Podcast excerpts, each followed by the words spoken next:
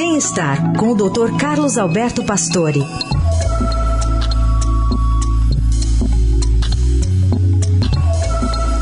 Fala, doutor Pastore, bom dia.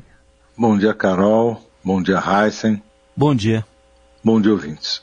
Doutor, a gente sempre fala sobre alimentação é, de uma forma consciente, mais saudável, se possível, e a gente teve agora uma ferramenta que passa a valer no país, que é a nova rotulagem de alimentos. Entrou em vigor ontem e, além de mudanças na tabela de informação, como obrigatoriedade de declarar a quantidade de açúcares totais adicionados, do valor energético e de nutrientes, essa novidade também é, terá como adoção da rotulagem nutricional frontal. Então, todos os produtos lançados desde o dia 8, né, desde sábado, já devem estar submetidos a essas novas regras, mas os que já estão no mercado ainda vão demorar um pouquinho mais para se incorporar ali, para ter essa novidade. Como é que esse tipo de rotulagem mais é, chamativa, digamos assim, pode ajudar o brasileiro a comer melhor? É, eu acredito que essas informações, principalmente na frente do alimento, esse modelo, esse front of pack, né, o FOP, ele vem é, representado por uma lupa que está na frente da embalagem.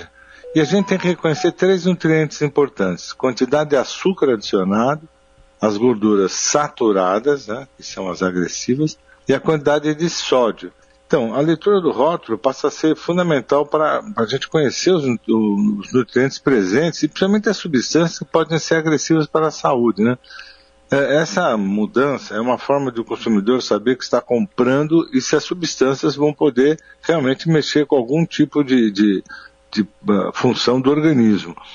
Uh, os alimentos têm que ter claramente o valor calórico para você ter realmente o saber o quanto pode mexer, por exemplo, com a sua pressão. Quer dizer, se tiver muito sódio, pode aumentar a sua pressão. Se tiver muito açúcar, para um diabético, é, é, é, pode aumentar a sua glicemia.